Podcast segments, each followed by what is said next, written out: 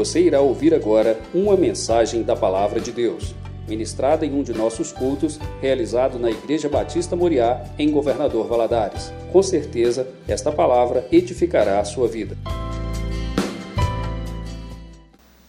Você comigo aqui, eu vou te convidar a abrir a palavra do Senhor na carta de Paulo aos Tessalonicenses, capítulo 2. Nós temos, vamos continuar né, no estudo dessa carta. Temos já alguns domingos estudado a respeito das revelações que o Senhor deu ao apóstolo Paulo, principalmente sobre os eventos escatológicos que iam de acontecer. E eu quero te convidar a ficar de pé para, em reverência, lermos essa santa palavra. Carta de Paulo aos Tessalonicenses, a segunda carta, capítulo 2, a partir do verso 1, diz assim: Ora, irmãos, rogamos-vos pela vinda do nosso Senhor Jesus Cristo e pela nossa reunião com Ele, que não vos movais facilmente do vosso entendimento, nem vos perturbeis, quer por espírito, quer por palavra, quer por epístola, como de nós, como se o dia de Cristo estivesse já perto. Outras versões vai dizer o dia do Senhor. Ninguém, de maneira alguma, vos engane, porque não será assim. Sem que antes venha a apostasia e se manifeste o homem do pecado, o filho da perdição, o qual se opõe e se levanta contra tudo o que se chama Deus ou se adora, de sorte que se assentará como Deus no templo de Deus, querendo parecer Deus. Não vos lembrais de que essas coisas vos dizeis quando ainda estáveis convosco? E agora vós sabeis o que o detém, para que a seu próprio tempo seja manifestado. Porque já o ministério da injustiça opera, opera. Somente há um que agora resiste até que do meio seja retirado. E então será revelado o iníquo, a quem o Senhor desfará pelo assopro da sua boca e aniquilará pelo seu esplendor da sua vinda. A esse cuja vinda é segundo a eficácia de Satanás, com todo o poder e sinais e prodígios de mentira, e com todo o engano da injustiça, para que os que perecem, porque não receberam o amor da verdade para se salvarem. E por isso Deus lhes enviará a operação do erro para que creiam, na creiam a mentira, para que sejam julgados todos os que não creram na verdade, antes tiveram prazer na iniquidade. Amém. Até aqui. Feche seus olhos, vamos orar mais uma vez. Senhor, te damos graças por estarmos na tua casa, te damos graças por essa manhã. Te damos graças pela tua palavra, porque temos a liberdade de nos assentar em volta dela para meditarmos e para aprendermos. E lhe rogamos que o teu Espírito Santo possa comunicar essa palavra ao nosso coração nessa manhã. E rogamos, Pai, uma porção de graça, de entendimento, de compreensão. Meu Deus, tira as escamas dos nossos olhos, em nome de Jesus, para compreendermos e enxergarmos aquilo que o Senhor quer falar conosco nessa manhã. Em nome de Jesus, Espírito Santo, fique à vontade, fala de uma maneira pessoal ao coração de cada um dos meus irmãos aqui, eu lhe peço. Dá-me da tua graça para transmitir essa mensagem, pois depende inteiramente do Senhor. Em nome de Jesus, assim lhe oramos. Amém. Amém, queridos. Nessa manhã, nós estudaremos aqui a respeito da a rebelião do anticristo.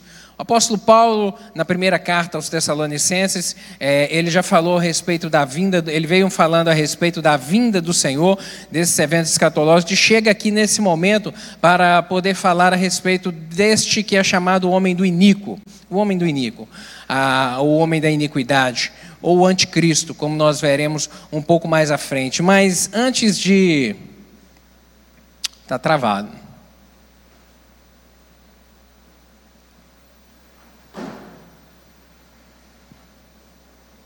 Aí. Antes de entrarmos especificamente nesse texto aqui, eu preciso que você tenha uma visão um pouco mais ampla para você entender o contexto. Onde é que o apóstolo está falando? A respeito de quê? Ou em qual momento isso que ele está falando vai acontecer? Precisamos ratificar a convicção de que a segunda vinda de Cristo, ela é algo presente, ela é uma realidade, ela é algo que vai acontecer, ela é uma das doutrinas primordiais da salvação, a respeito da nossa fé. A respeito do, daquilo que o Senhor prometeu e que é aquilo que traz esperança no nosso coração e nos consola é, nesse mundo de tempestades, de vendavais que nós vivemos, a convicção de sabermos que a volta do Senhor está próxima. E os, a igreja do Senhor foi estabelecida é, com, baseada em doutrinas, ensinamentos dos apóstolos, ensinamentos de Jesus, ensinamentos dos apóstolos, e essa essa doutrina é, a respeito da vinda do Senhor é algo muito que sempre foi muito presente na igreja do Senhor e que fortaleceu a igreja do Senhor ao longo do tempo e que gerou esperança, confiança, consolo e conforto. O apóstolo Paulo, ele que inspirado pelo Espírito Santo, ele dá ênfase aqui a essa doutrina para esclarecer a respeito desse evento que aconteceria e para também consolar, para trazer esperança esperança ao povo de Deus. E a palavra do Senhor é aquilo que nos dá esperança. Apóstolo, esse mesmo apóstolo, apóstolo Paulo, em Romanos capítulo 15, verso 4, ele vai dizer que, porque tudo que foi escrito para o nosso ensinamento foi escrito, para que pela paciência e consolação das Escrituras tenhais esperança. Ou seja, é pela paciência, é pelo aguardar, é pela necessidade de realmente esperar, porque tudo tem um tempo determinado. E nós veremos isso aqui nessa manhã também. Mas é a palavra do Senhor é que realmente vai gerar, vai nos consolar, vai nos fortalecer e vai gerar essa viva esperança no nosso coração. E as igrejas lá no tempo apostólico estavam firmados nessa palavra, porque estavam tão convictos dessa realidade, aguardando com, tanta, com, com, tanto desejo isso no coração. Foram igrejas que pregaram o evangelho com muita intensidade, e foi um tempo que o evangelho cresceu de uma maneira grandiosa na face da terra. Essa ideia de que o Senhor estava próximo a voltar a qualquer momento, realmente ela incentivava os fiéis à evangelização. É, mas a gente sabe que um, uma verdade que ao longo do tempo a igreja foi se perdendo um pouco dessa visão, ou deixando, não, não esquecendo, mas deixando de lado.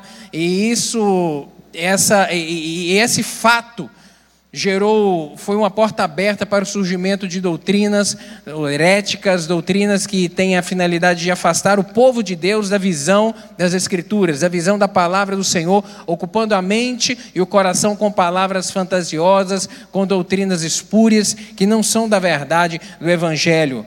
Doutrinas como, por exemplo, a teologia, da liber... a teologia da libertação, teologia da prosperidade e outras mais que têm contaminado, nós temos visto isso, principalmente no nosso século presente, contaminado a igreja do Senhor.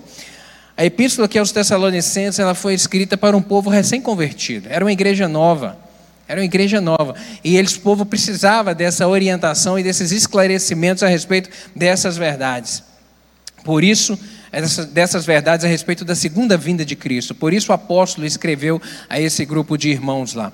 O objetivo da nossa do nosso estudo aqui nessa manhã. O primeiro deles vai ser trazer esclarecimento a respeito dessa expressão que o apóstolo vai utilizar no versículo 2, como nós lemos. Na minha Bíblia está escrito a versão o dia de Cristo, na sua talvez esteja o dia do Senhor. Precisamos compreender o que é isso. Um outro objetivo nosso aqui é esclarecer sobre os acontecimentos que antecederão esse dia do Senhor, para que a gente possa aguardá-los com fé e observando o que está acontecendo ao nosso redor no tempo de agora, para a gente perceber que esse dia do Senhor está na iminência de acontecer, e alertar também sobre o perigo da apostasia e o engano que será instaurado pelo anticristo e pelo seu espírito que já opera no nosso tempo presente.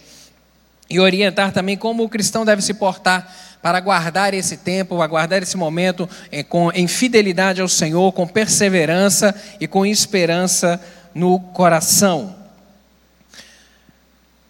Deixa eu te é, é, fazer uma, uma, te mostrar essa imagem aqui para você compreender esses eventos históricos e escatológicos. O Senhor Deus, através do Espírito Santo, deu a, a inspiração ao profeta Daniel para poder escrever a respeito disso. O pastor, na aula da semana passada, ele explicou de maneira bem detalhada a respeito dessa visão das 70 semanas de Daniel. E esse quadro aqui vai nos dar essa visão histórica, para a gente poder olhar para trás e compreender e vermos na história que o nosso Deus é o Deus da história, é o Deus que escreveu a história e que continua escrevendo a história. E nós vemos aqui que o início dessa visão que Deus deu a Daniel a respeito desse período que haveria de ver é de que essas 70 semanas elas se iniciariam ali com o decreto de Artaxerxes que permitiu é, o povo que estava lá na Babilônia retornarem para Jerusalém, retornarem para Israel, retornarem para a sua terra, para reconstruir ali. É, e esse período de 70 semanas, nós vemos na história que ele está dividido em algumas partes. Esse primeiro período aqui, de, dessas sete semanas, aconteceu aqui nesse interlúdio, desde o decreto que permitiu o retorno do povo de Israel até a reconstrução de Jerusalém, reconstrução dos muros, reconstrução do templo de Jerusalém. Esse, esse, período foi de sete semanas. Outro período de 62 semanas foi esse período a partir daqui até, o, até a conclusão do ministério de Jesus Cristo, até a sua morte na cruz do Calvário e a sua ressurreição. Quando chega esse momento que Jesus Cristo morre, agora vai se abrir um, um, um parênteses na história. Porque agora Deus vai deixar de tratar diretamente com o povo de Israel para agora surgir a chamada era da igreja, o tempo da igreja, que esse período todo que nós estamos vivendo aqui, e ele vai acabar esse período, esse parênteses vai se fechar com o arrebatamento da igreja. E logo que esse evento acontecer, aí novamente vai se voltar a contar o tempo de Israel, que vai ser um período, que vai ser a última semana, essa última semana que falta para completar a septuagésima semana, que será é, depois da, do arrebatamento da igreja. E a respeito desse momento aqui, essa outra figura vai ser a continuação daquela lá, essa outra imagem, que vai ser o período da igreja, que é o que estamos vivendo aqui, que vai se encerrar com arrebatamento. Logo depois que acontecer o arrebatamento, essa figura vai mostrar para a gente o que vai acontecer aqui na terra e o que acontecerá de maneira concomitante no céu. Com o arrebatamento da igreja, os santos, os salvos em Cristo Jesus, subirão a encontrar com Cristo nas nuvens e participarão do tribunal de Cristo que a palavra do Senhor diz que será aquele momento em que o Senhor é, presenteará cada um pelas suas obras feitas aqui na terra. Aqui as nossas obras serão passadas pelo fogo, tudo aquilo que for palha, tudo aquilo que for feno será queimado, mas aquilo que realmente ficar é aquilo que o Senhor realmente vai nos abençoar. E essa recompensa é chamada de galardão. Então, lá no céu haverá um período de sete anos que vai começar com, essa, com esse tribunal de Cristo, depois as bodas do Cordeiro, sete anos de bodas do Cordeiro. Na terra vai ser instaurado aqui esse período chamado de a grande tribulação, que será um período de sete anos também. A, o objetivo da nossa aula, o nosso estudo nessa manhã vai ser principalmente aqui na respeito da apostasia e do surgimento da figura do anticristo. Aí nesse período, o que, que vai acontecer? Ah, o, o terceiro, o, o, templo de Jerusalém será reconstruído novamente. Haverá que o surgimento, a manifestação do homem do iníquo, o homem do, da iniquidade, ou homem do pecado, ou anticristo, que nós veremos aqui. É, ao findar desse Aí serão sete anos, três anos e meio de uma aparente paz política, mas nós veremos aqui que de paz não haverá nada, porque será um tempo dramático, um tempo terrível na face da terra. Mais um, três anos e meio de uma aparente paz, e depois três anos e meio, é, de politicamente falando, de tempos muito conturbados, principalmente para o povo de Israel. O anticristo vai enganar as nações e promoverá uma grande guerra contra Israel, chamada Guerra do Armagedon. Quando o povo estiver em tremendo aperto, com a água subindo quase para os engolir, será o momento em que os judeus reconhecerão que eles precisam de Jesus, vão clamar pelo Messias, e o Messias ele virá o socorrer. Que esse momento será a segunda vinda de Cristo, quando ele vai pisar os seus pés ali no monte das oliveiras para trazer libertação. Nesse momento, quando Cristo vier, a besta e falso profeta serão lançados no lago de fogo e enxofre, o diabo será amarrado por mil anos, lançado no fundo do abismo, e aqui será instaurado o período do reino de Cristo na terra, chamado de milênio. Mil anos de paz, mil anos de realmente tranquilidade, porque não teremos aqui o, aquele que é o mal, que é o inimigo, que é o diabo, que semeia a maldade, que corrompe o coração do homem. As coisas serão restauradas, a, a natureza será restaurada, a palavra do Senhor diz isso, será realmente um tempo de abundância, um tempo de bênção. Mas ao final desses mil anos, Deus permitirá que o diabo saia do abismo e ele vai voltar à terra, vai enganar os homens novamente e vai promover uma segunda guerra, uma segunda batalha contra o povo de Deus. E essa será chamada, é chamada a, batalha de Gog e Magog, uma grande guerra novamente. Mas aí sim, nesse momento que o povo clamar por Deus, é, será o tempo do fim. Ali vai acontecer o momento da, que o Senhor virá para julgar todos aqueles que não aceitaram os crentes não participarão desse segundo julgamento chamado juízo do trono branco de Deus. Eles não participarão, porque eles já estarão com o Senhor nos ares. Mas aqueles que aqui estiverem e aqueles mortos ao longo de toda a história, a Bíblia diz que eles ressuscitarão e todos comparecerão perante Deus para serem julgados. Esse julgamento é o julgamento da condenação, para que todos aqueles que recusaram, não aceitaram a obra de Cristo, não aceitaram a mensagem da salvação, sejam lançados no lago de fogo e enxofre. E aí sim, será o tempo do fim, será o tempo que os livros serão abertos, o livro da vida será aberto, e aí será o tempo do fim dessa terra da forma que nós a conhecemos. Aí o Senhor há de instaurar, como diz a sua palavra, um tempo de novo céu, nova terra e a eternidade com Cristo que viveremos. É importante você ter essa visão na sua mente, você compreender o que nós vamos falar nessa manhã, onde nós estamos aqui. O dia do Senhor, o dia do Senhor é versículo 2 aí que nós lemos, segundo Tessalonicenses, o apóstolo Paulo vai falar a respeito disso, que não que não vos movais facilmente do vosso entendimento, nem vos perturbeis, quer por espírito, quer por palavra, quer por epístola, como de nós, como se o dia de Cristo ou o dia do Senhor já estivesse já estivesse já, já estivesse já perto. O apóstolo vai usar essa expressão, o dia do Senhor. E aí a gente precisa compreender o que, que é isso. O que, que é isso? Ah, essa expressão dia do Senhor ela é usada tanto no Antigo Testamento quanto no Novo Testamento, e se refere não a um dia específico, mas a um período de tempo. Um período de tempo que Deus tratará tanto o judeu quanto o gentio com a vara de ferro. Será realmente um tempo muito difícil, um tempo de muito sofrimento, um tempo realmente terrível, o profeta Joel vai dizer que o profeta Joel vai dizer que, capítulo 2, verso 31, que o sol se converterá em trevas e a lua em sangue, antes que venha o grande e terrível dia do Senhor. Realmente será um dia, serão dias muito difíceis na face da terra. E a igreja do Senhor? Onde é que a igreja do Senhor vai estar? Nós cremos, e aí algumas, algumas Teorias se prestam a tentar é, explicar onde a igreja do Senhor estaria nesse momento. É, nós cremos na teoria pré-tribulacionista, pela fé, cremos que o dia do Senhor é o período de tempo compreendido entre o arrebatamento da igreja e a segunda vinda de Cristo. Ou seja, é um período que acontecerá após o arrebatamento da igreja. Então nós cremos pela fé, a nossa visão batista é de que a igreja do Senhor, eu e você, não estaremos aqui. Amém? Você pode dizer amém? Você deseja passar por isso daqui? Misericórdia.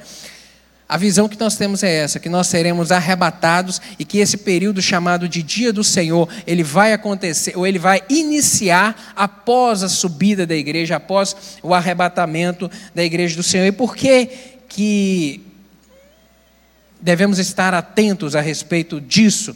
Porque o dia do Senhor será precedido por sinais, e a palavra do Senhor vai nos dizer que a sua segunda vinda, ninguém sabe o dia nem a hora, ninguém sabe esse momento, quando vai acontecer. Deus não nos revelou, não deixou não deixou é, expresso na sua palavra, mas ele deixou dicas, ele deixou é, sinais o Senhor Jesus vai dizer isso em Mateus capítulo 24, a respeito dos sinais dos fins do tempo, a respeito dos sinais do tempo da vinda do Senhor, e ele vai dizer a respeito de todos esses sinais aí. Ó. guerras, fomes, pestes, terremotos, um grande desassossego mundial, uma inquietação na raça humana. E veja só se a gente não está vivendo esse tempo neste momento de um desassossego, é, más notícias o tempo todo, é, notícias que atemorizam. Mais do que nunca a gente está vivendo um tempo que, que o mal, grande mal, tem sido a depressão e uma das causas da depressão é o acúmulo de más notícias, é a incapacidade do nosso, do, do, de, de, não organizarmos o nosso pensamento de maneira devida e, e o homem ficar oprimido por más notícias a ponto dele se desesperançar. Essa realmente é uma das causas. Temos vivido isso, um tempo de desesperança, de um desassossego mundial muito grande, um tempo de uma incredulidade no que se concerne à vinda de Cristo. Apóstolo Pedro, capítulo 2, segunda, a sua segunda carta, capítulo 3, versos 2 a 4, ele vai dizer isso: para que vos recordeis das palavras que anteriormente foram ditas pelos santos profetas, bem como do mandamento do Senhor e Salvador, ensinado, ensinado pelos vossos apóstolos, tendo em conta antes de tudo, que nos últimos dias virão escarnecedores com seus escárnios, andando segundo as próprias paixões e dizendo: Onde está a promessa da vinda? Porque desde que os pais dormiam, todas as coisas permanecem como desde o princípio da criação. Homens corruptos, homens corrompidos, homens que vêm para poder dizer: Olha, isso é conto da carochinha essa coisa que vocês falam a respeito da volta de Cristo, a respeito do final dos tempos, isso é conversa, porque tudo está desde o tempo do início, como sempre esteve.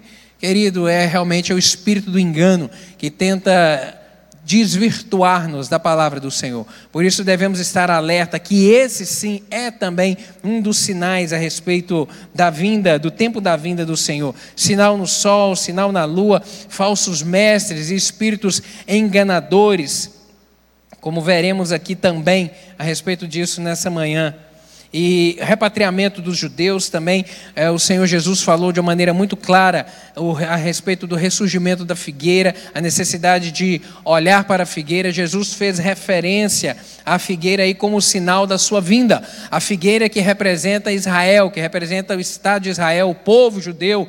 O Senhor Deus, o Senhor Jesus, ele vai dizer: olha, preste atenção na figueira. Quando a figueira ressurgir, é um sinal, é um sinal de que eu estou prestes a voltar. E nós vemos o nós vemos acompanhando dentro da história o ressurgimento do Estado de Israel 1948 e a figueira crescendo e se fortalecendo cada vez mais o que evidencia aí a proximidade do dia do Senhor. E Jesus Cristo também ele falou a respeito disso é o aumento aí da frequência desses eventos desses sinais porque se olharmos para a história da humanidade, sempre teve fome na terra, sempre teve peste na terra, sempre teve guerras na terra, isso é uma grande verdade, sim. Mas o Senhor Jesus vai dizer, fazer a analogia a respeito da, da mulher quando está no momento do parto, onde as dores vão se intensificando, isso significa que a hora está chegando.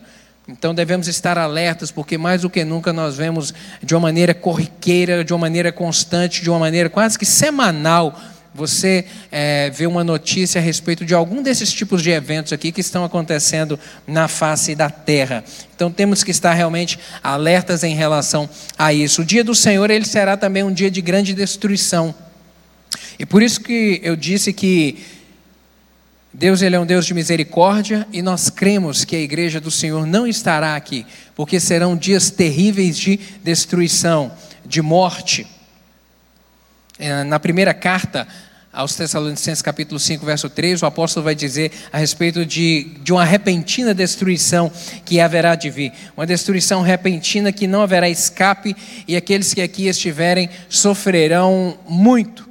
E em Apocalipse, o apóstolo João ele vai escrever a respeito de três eventos, de uma sucessão de eventos que vão acontecer de três categorias que ele chama diferente: abertura de sete selos, o tocar de sete trombetas e o derramar das sete taças dos juízos de Deus sobre a terra, que vão acontecer nesse período de sete anos da grande tribulação. E que serão períodos muito tormentosos, de muito sofrimento e de muita morte. A população da terra ela será reduzida drasticamente. A palavra do Senhor diz isso. Hoje, nós somos quantos de habitantes da terra? 8 bilhões de habitantes na terra. Ela será muito reduzida. Primeiro, porque os cristãos serão retirados. Quantos vão subir? A gente não sabe. O joio está junto do trigo. E a palavra do Senhor diz que o joio só será separado do trigo neste momento aqui, do arrebatamento da igreja. Então nós não sabemos quanto de cristãos desaparecerão da terra com o arrebatamento da igreja, mas aqueles que ficarem, o restante que aqui ficar, sofrerá muito consequências de cataclismas que acontecerão ao longo do tempo aqui desses três anos o juízo de Deus proveniente, e aqui eu quero apontar alguns aqui que vêm falar a respeito dessa, desse caos e dessa grande morte de pessoas que vai acontecer nesse tempo. Eu quero fazer referência aqui ao juízo de Deus proveniente aí da abertura do quarto, do quarto selo, está lá em Apocalipse capítulo 6, verso 8, que a palavra do Senhor diz que ela. Abra a sua Bíblia aí, Apocalipse capítulo 6, verso 8. A palavra do Senhor vai dizer o seguinte: E olhei, e eis um cavalo amarelo, e o que estava sentado sobre ele tinha por nome Morte, e o inferno seguira. E foi-lhes dado poder para matar a quarta parte da terra, com espada e com fome, e com peste e com feras da terra. Dentro daquele período ali de três anos e meio, nos primeiros três anos e meio, a palavra do Senhor está dizendo que será morta um quarto da terra. Um quarto dos habitantes da terra morrerão de maneira instantânea. Instantânea, misericórdia. 25% da terra. Você imaginar se fosse fazer uma conta redonda, desses 8 bilhões aqui de pessoas, 2 bilhões morreriam de maneira instantânea. Quantas pessoas morreram no Covid no mundo, você sabe? Hã? 15 milhões de pessoas, cerca de 15 milhões de pessoas morreram de Covid. Se você consultar no Google aí, mortes de Covid no mundo, mais ou menos está registrado 15 milhões de pessoas morreram de Covid no mundo, que foi durante dois anos, um período, um período grande, e, e muitas mortes contabilizadas, a gente sabe que também as pessoas não faleceram de Covid. Aqui a Bíblia está dizendo que vai morrer instantaneamente 2 bilhões de pessoas. Isso é tragédia. Um outro juízo muito sério que vai acontecer é o juízo de Deus proveniente aí do, do, tocar da terceira trombeta. Apocalipse capítulo 8, verso 11. Esse juízo também acontecerá na primeira metade da grande tribulação, só que o texto bíblico não diz quantas pessoas vão morrer, quantos morrerão em razão desse juízo que vai acontecer nas águas.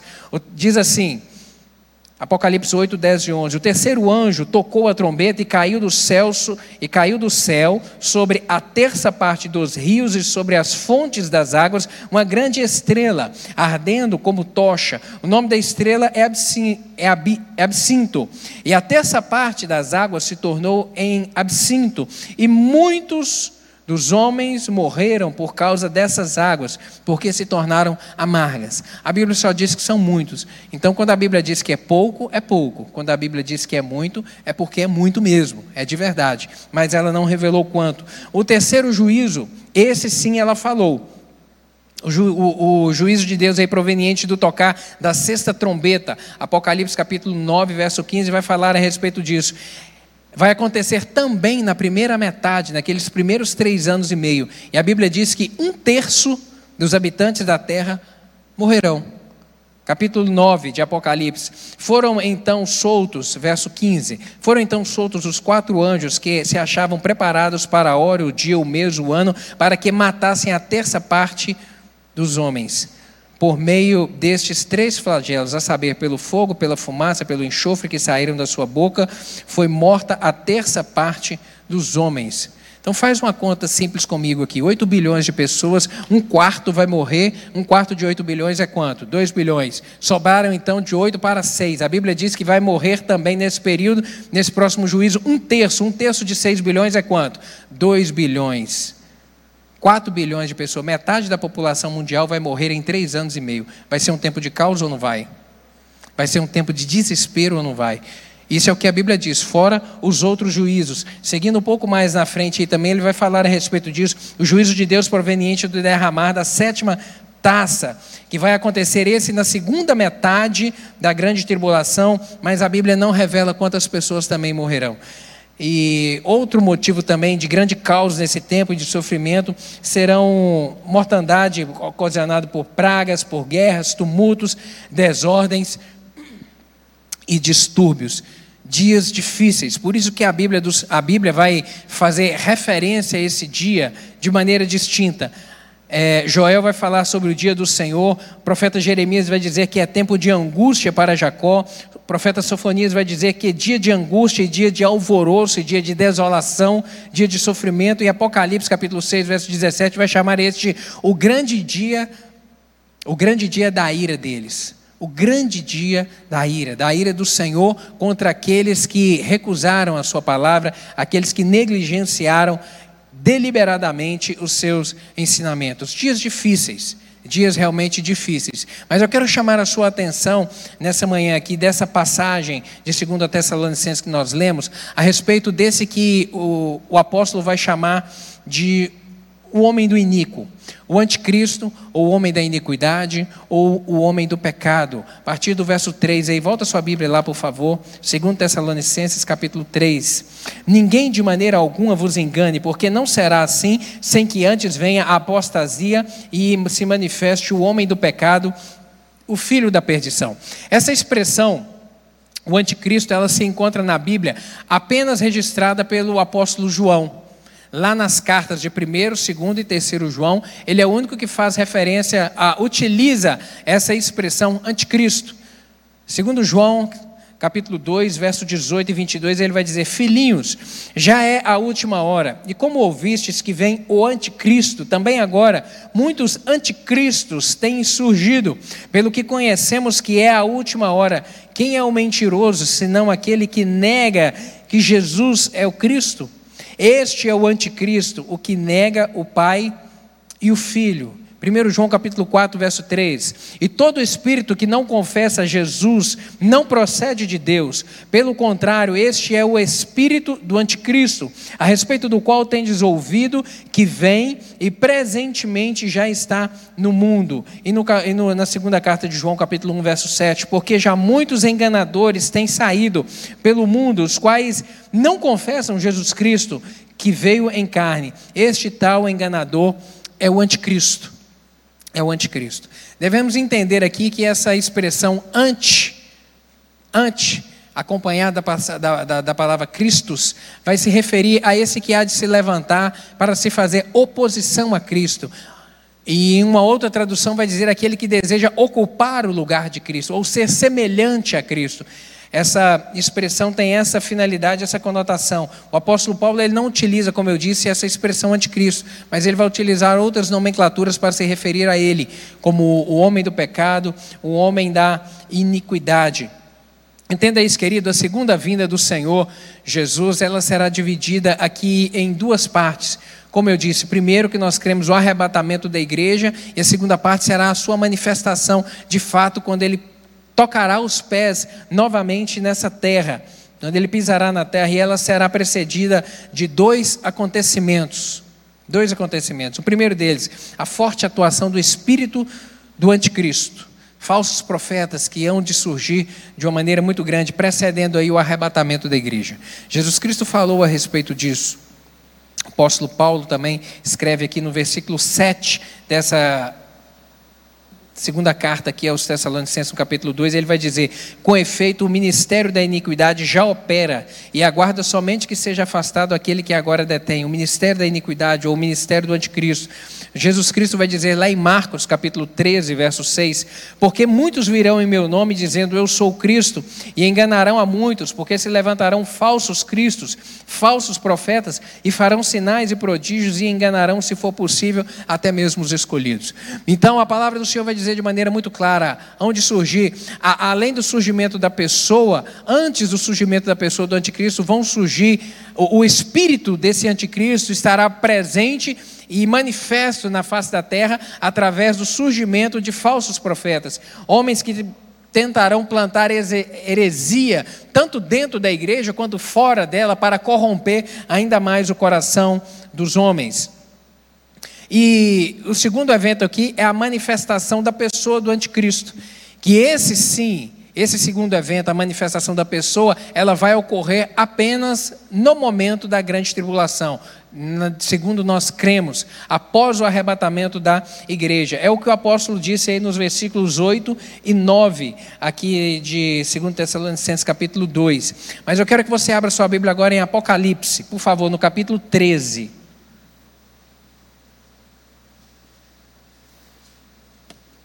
Porque o apóstolo João, inspirado pelo Espírito Santo, ao, ao escrever, ao redigir Apocalipse, ele vai falar também a respeito desse homem e do surgimento dele e da forma como acontecerá o surgimento dele na face da terra. Capítulo 13, verso 1.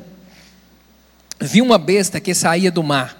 Tinha dez chifres e sete cabeças, com dez coroas, uma sobre cada chifre e em cada cabeça um nome de blasfêmia. A besta que via era semelhante a um leopardo, mas tinha pés como os de urso e boca como de leão. O dragão, que é o diabo, deu à besta o seu poder, o seu trono e grande autoridade. Uma das cabeças da besta parecia ter sofrido um ferimento mortal, mas o ferimento mortal foi curado. Todo mundo ficou maravilhado e seguia a besta. Adoraram o dragão que tinha dado autoridade à besta, e também adoraram a besta, dizendo: Quem é como a besta? Quem pode guerrear contra ela? A besta foi dada uma boca para falar palavras arrogantes e blasfemas, e lhe foi dada autoridade para agir durante 42 meses. Quantos são 42 meses?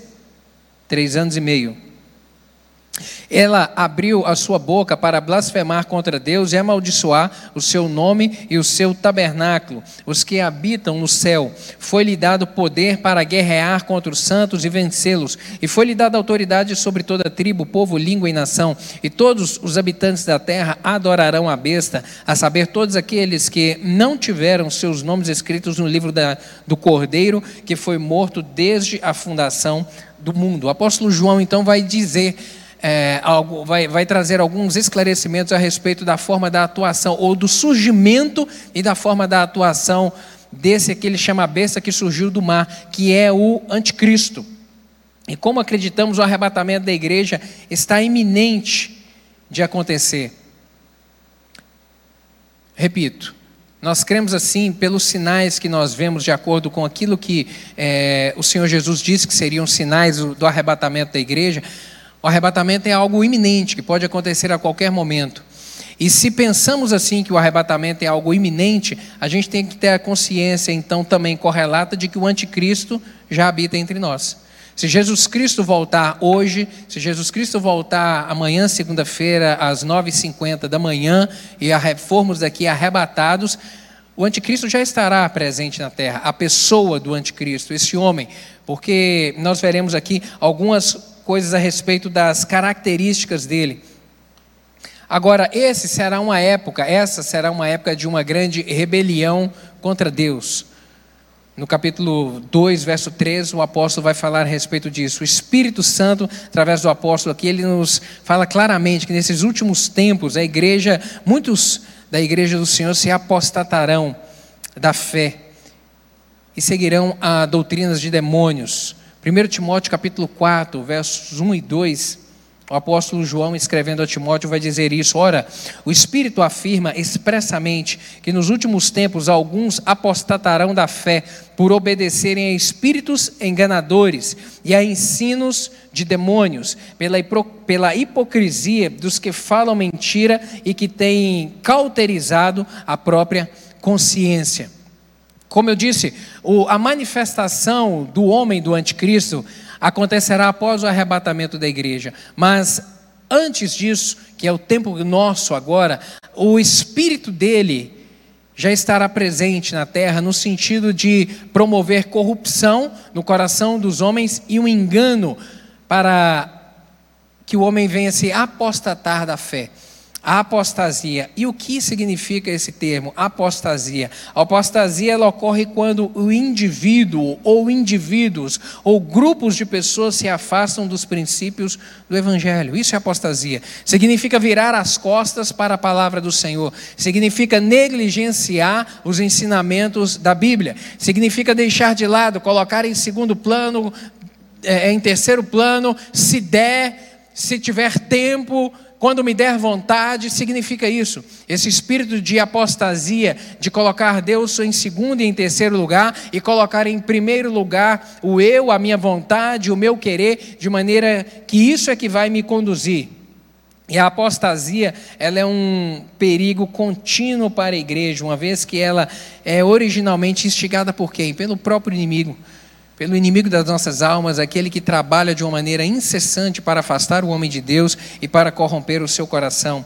O Novo Testamento ele contém repetidas advertências a respeito da apostasia, querido, e da rebelião contra Deus. Inúmeros textos, Timóteo, a carta de Paulo aos Tessalonicenses, apóstolo Pedro também falando a respeito de termos cuidado, sermos vigilantes em relação a isso. E a possibilidade de retorno à fé cristã, essa é uma grande verdade. A possibilidade de retorno à fé cristã após a apostasia, ela é mínima. Ela é mínima, ela se reduz muito, porque o crente que se revolta contra Deus, ele tem poucas chances de arrependimento. Não por Deus, a falha não está em Deus, não é porque Deus deixa de amar, porque Deus ignora, não, é porque é o homem corrompido no seu coração. Hebreus capítulo 4, verso 3 e 5, o escritor aos Hebreus vai dizer: Porque é impossível que os que já uma vez foram iluminados e provaram o dom celestial e se fizeram participantes do Espírito e provaram a boa palavra de Deus e as virtudes do século futuro e recaíram, sejam outra vez renovados para o arrependimento, pois assim, quanto a eles, de novo crucificaram o Filho de Deus e o expõem ao vitupério. Vitupério é vergonha pública. Mais uma vez crucificaram a Deus a impossibilidade de, de retorno à fé cristã, ela vai decorrer é, de um coração cauterizado, de uma mente cauterizada e que vai promover uma insensibilidade espiritual no coração. Então, aquele que uma vez aceitou, uma, uma vez, um, um, aquele que uma vez caminhou de acordo com a palavra do Senhor, e em algum momento ele decide virar as costas e negligenciar e deixar isso de lado e recusar essa palavra no seu coração e decidir viver. É, de uma maneira contrária aos princípios dessa palavra, agradando o seu eu, a sua vontade, a Bíblia vai dizer que para este a chance de retorno ela é mínima, ela diminui muito, porque esse que um dia experimentou do amor de Deus, agora ele deliberadamente decidiu recusar, a sua mente se torna cauterizada e o seu coração insensível ao agir do Espírito Santo. E a palavra do Senhor diz que o Espírito Santo é aquele que convence o homem de quê? Do pecado, da justiça e do juízo. Então, se ele não, se ele é insensível à voz do Espírito Santo no seu coração, que tenta convencê-lo a respeito do pecado, o pecado é, é o erro, é a conduta pecaminosa, é a conduta de afastamento do Senhor. Então, ele não vê Agora, ele não tem a consciência do estado de pecado que ele está, ele não tem a consciência do juízo de Deus que está por vir e da justiça de Deus. Então, por isso que a chance de retorno e de salvação para esse que um dia recusou o Senhor, ela realmente recusou a palavra do Senhor, ela é mínima. Agora, é um tempo, como o apóstolo vai dizer aqui, de manifestação desse homem da rebelião. A vinda do anticristo, ela é antecedida perdão, a vinda de Cristo, ela será antecedida pela manifestação do anticristo, do homem da iniquidade, do homem do pecado. E esse anticristo, como nós vimos é, lendo lá em Apocalipse, ele é a obra-prima de Satanás. Ele é a obra-prima, porque ele é o representante de Satanás na terra. Aquele que vai se levantar contra Deus. O anticristo e o seu espírito sabem muito bem também que eles terão pouco tempo para agir. Porque após o arrebatamento da igreja, quando iniciar a última semana, quanto tempo vai restar? Apenas sete anos. Apenas sete anos. Porque depois disso, ele já sabe, porque ele conhece a palavra, que o diabo será amarrado e lançado no abismo. Então, o período da, de atuação dele na terra, aqui após o arrebatamento da igreja, será de apenas sete anos. E esse processo de sujeição é, dos homens ao, à figura do anticristo, ela não acontecerá por meio de guerra, não acontecerá por meio da força armada, não, mas de um convencimento coletivo e mundial a respeito da importância desse homem, do valor desse homem e do poder desse homem. Certamente será, a Bíblia ela não identifica o anticristo pelo seu nome, e ela nem diz também que a gente deve ficar investigando a respeito da sua identidade porque isso não será revelado, porque isso será impossível de ser identificado. Impossível de ser identificado. Mas uma coisa é certa: ele será um, o homem mais bem sucedido da terra. Ele será alguém respeitado, ele será alguém admirado, ele será alguém de boa, de boa palavra, de boa índole, a ponto de que vai convencer todos os homens a seguirem os seus conselhos e a seguirem a ele e, como nós veremos um pouco mais à frente, a adorá-lo, como diz a palavra do Senhor. Então, comunistas chineses, muçulmanos, árabes, seja, enfim, todos aclamarão o anticristo como o Messias do mundo, o grande Salvador, o operador de milagres, o homem mais benevolente da história. Em Apocalipse 13, verso 8, o apóstolo João ele vai dizer que adorá-lo-ão todos os que habitam sobre a terra, aqueles cujos nomes não foram escritos no livro da vida e do Cordeiro que foi morto antes da fundação do mundo. Querido, entenda isso. Pastor, mas como é possível um, um mundo inteiro se voltar para um homem para reconhecer o seu valor? Uma das coisas que o nosso mundo está clamando é paz. Paz é o que todos desejam. Num momento de guerra, de se falar de guerra, um momento de violência como esse que a gente está vivendo, um momento conturbado, um momento difícil, o que todo mundo deseja é paz para poder viver. Mas a paz ela só é instalada depois do caos. Então você está percebendo que a gente está vivendo um tempo de caos, né? um tempo de más notícias, um tempo realmente difícil. Quando esse homem surgir, ele será um homem que ele terá a capacidade de arrebanhar todos em volta de si com bons conselhos e será nós acreditamos, porque a palavra do Senhor diz que todas as nações o reconhecerão, então certamente ele será um homem envolvido na política, alguém que há de surgir, que outros o ouvirão, e que será um homem que conseguirá, por exemplo, é, promover a paz que o povo de Israel está desejando. Aquele povo que briga, aquela briga constante de árabes e judeus, e de muçulmanos também com judeus, porque nem todo árabe é muçulmano, mas de árabes com judeus e muçulmanos com judeus, esse homem ele terá a capacidade de construir um grande acordo de paz e acalmar e aquietar essa coisa.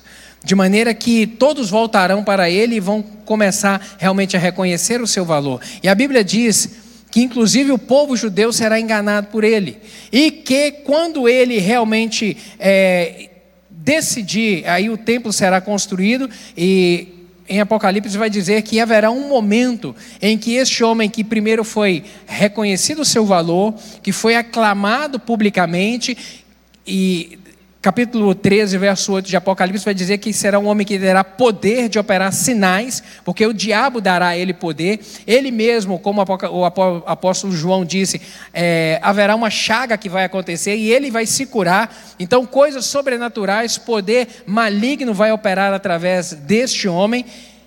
Todos o reconhecerão agora como Deus. E quando ele decidir exigir a adoração, aí sim o povo judeu vai abrir o olho e vai perceber que este não é o Messias. E vão se fazer oposição a ele, será na segunda metade da grande tribulação, aquele segundo três anos e meio, que será o período onde esse homem, então, ele vai organizar as nações do mundo para promover uma guerra contra o povo de Israel, que é aquela guerra do Armagedon que nós vimos ali. No entanto, aqui nós podemos destacar, embora não saibamos a identidade dele, podemos destacar aqui algumas características desse homem. É um homem da iniquidade, é um ser humano realmente possuído de um desejo desenfreado de oposição contra Deus. No versículo 4 de 2 Tessalonicenses vai dizer isso: o qual se opõe e se levanta contra tudo que se chama Deus ou é objeto de culto tudo aquilo que fala a respeito do Senhor, esse homem vai fazer oposição, ele vai tentar desconstruir. Uma outra característica dele, o homem da iniquidade, é um ser humano possuído por uma ambição sobre-humana. Versículo 4 vai dizer: o ponto de assentar-se no santuário de Deus, ostentando-se como se fosse o próprio Deus. Ele vai, em algum momento, exigir para si adoração. E a Bíblia diz que toda a terra o adorará, se prostrará diante dele, o adorando. Mas nesse momento o povo judeu vai realmente começar a abrir os olhos e, e, fazer oposição a essa adoração. E em razão disso serão perseguidos. E todo aquele também que recusar a adoração a Ele, recusar receber a sua marca, lembra da marca da besta? Vai acontecer aqui. Aqueles que recusarem receber essa marca, a, a, a sua adoração, também serão perseguidos. E uma terceira característica aqui é que o homem da iniquidade é um ser humano possuído de poder demoníaco. Realmente, é, o diabo o concederá poder para operar sinais e prodígios. Paulo não especula a respeito da natureza e nem da identidade desse homem.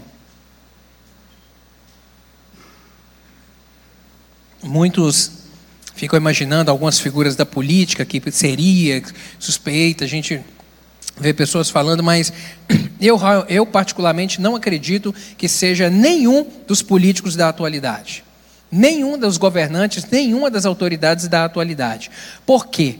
E eu penso assim, porque esse será um homem que trará algo novo. Todos os políticos da, da atualidade, a gente já sabe o discurso, já sabe o que pensa, já sabe a forma que age. Então esse homem ele será um, um, um nome que surgirá, que surgirá do novo que as pessoas vão começar a ouvi-lo a partir de um momento que não o conheciam. Vão perguntar onde estava esse homem. Aí sim é que ele será manifesto. Por isso eu penso que será, é, não olho para nenhum desses governantes hoje mundiais e penso que seja qualquer deles, porque penso que será alguém realmente que há de surgir com um discurso novo, com uma mensagem nova. E para nós caminharmos para o fim aqui, o detentor do homem, o detentor do homem do pecado, o que é que detém?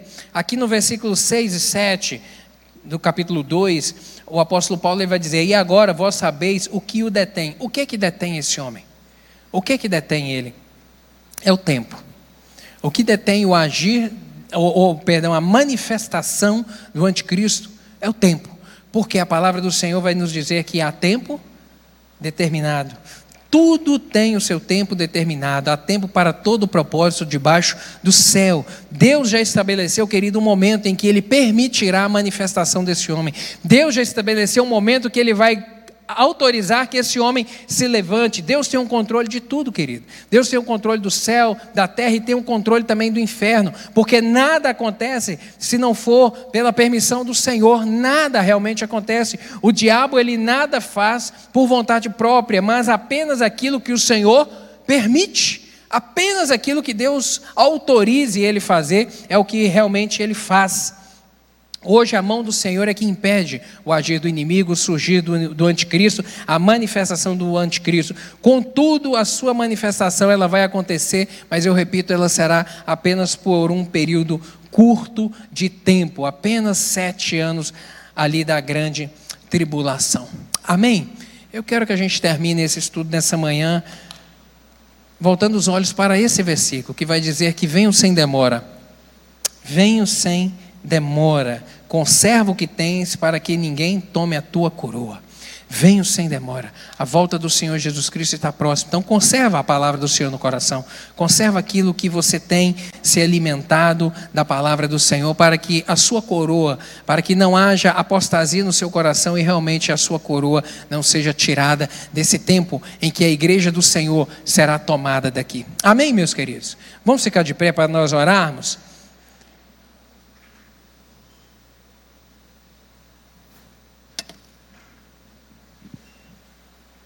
Feche seus olhos. Graças a Deus pela Sua palavra, que nos dirige, que nos orienta e que nos esclarece. Andar com Deus é bom porque a gente anda na luz, porque Ele é a luz. A Sua manifestação é luz. Deus faz tudo às claras. E por isso Ele deixa a Sua palavra para nós, para nos mostrar a respeito desses eventos, a respeito desse tempo. Eu gostaria que você fechasse seus olhos e meditasse um momento, um, um, 30 segundos aí. Se o Senhor voltar agora, chamar a sua igreja, você está pronto para subir? Conserva aquilo que você tem. Conserva os princípios do Senhor no seu coração. Conserva.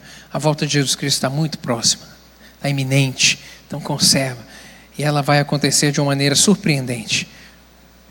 Ninguém sabe o dia, ninguém sabe a hora, mas uma coisa é certa: depois do arrebatamento serão tempos muito difíceis nessa terra muito difíceis tempo de caos, de um grande caos. Então, que o Senhor nos ache com o coração de acordo com a Sua vontade, para que quando Ele nos chamar, quando a trombeta tocar, em nome de Jesus, todos nós possamos comparecer perante Ele sendo daqui levados através do arrebatamento. Senhor, muito obrigado pela tua palavra, muito obrigado que ela nos dirige, nos instrui, ela nos dá esclarecimento, ela não nos deixa enganado, ela não nos deixa em dúvida, mas ela nos dá a certeza de que o tempo do fim é o agora. O tempo do fim não vai chegar, ele já chegou. É o agora o tempo do fim, porque a volta do Senhor ela está iminente, pode ser a qualquer momento. Em nome de Jesus, nos ajude, Pai, a guardarmos a tua palavra no nosso coração. Meu Deus, nos ajude a afastarmos das falsas doutrinas. Nos ajude, meu Deus, a identificarmos aquilo que não é do Senhor. Meu Deus, e fecharmos o nosso coração para não deixarmos, meu Deus, nada disso entrar para corromper, para promover a apostasia da nossa fé, em nome de Jesus. Meu Deus, que venhamos a estar, meu Deus, com o coração firmado na tua palavra e com, e com o espírito, meu Deus, com, as nossa, com a nossa talha, a talha do nosso coração, cheia do azeite do Espírito Santo do Senhor. Meu Deus, para aguardarmos firme, ó Deus, firmes à volta de Cristo, chamado do Senhor. Em nome de Jesus, que essa palavra nessa manhã, meu Deus, seja de esclarecimento, de orientação, para que olhemos para frente, meu Deus, sabendo realmente que a volta de Cristo Jesus está próxima e que nós partiremos dessa terra para vivermos o melhor dos tempos, que é com o Senhor, no céu onde não haverá choro nem dor, meu Deus, vivendo com Cristo, vivendo com o Pai. Obrigado por essa palavra, eu te agradeço por ela e lhe peço que o Senhor nos despeça em paz que o Senhor nos conceda um domingo abençoado, um domingo de tranquilidade, meu Deus, renovando as nossas forças para o dia de amanhã. Aqueles irmãos que forem trabalhar em plantões, abençoe o trabalho de cada um, em nome de Jesus. Meu Deus, e que todos à noite estejamos aqui na casa do Senhor, meu Deus, para te louvar e adorar ao Senhor mais uma vez. É isso que nós oramos, em nome de Jesus. Amém e amém. Que o amor de Deus, a graça maravilhosa de Cristo Jesus e a consolação do Espírito Santo, meu querido, esteja sobre você e a sua casa, hoje e para sempre. Deus te abençoe. Vá em paz.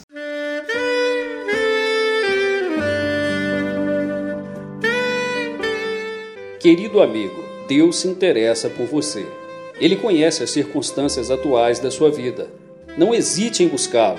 Em Jeremias 33, versículo 3, ele nos diz: Clama a mim e responder-te-ei, e anunciar-te-ei coisas grandes e ocultas que não sabes. Esperamos que a mensagem ouvida tenha falado ao seu coração e que você e sua família sejam abençoados pelo Senhor Jesus.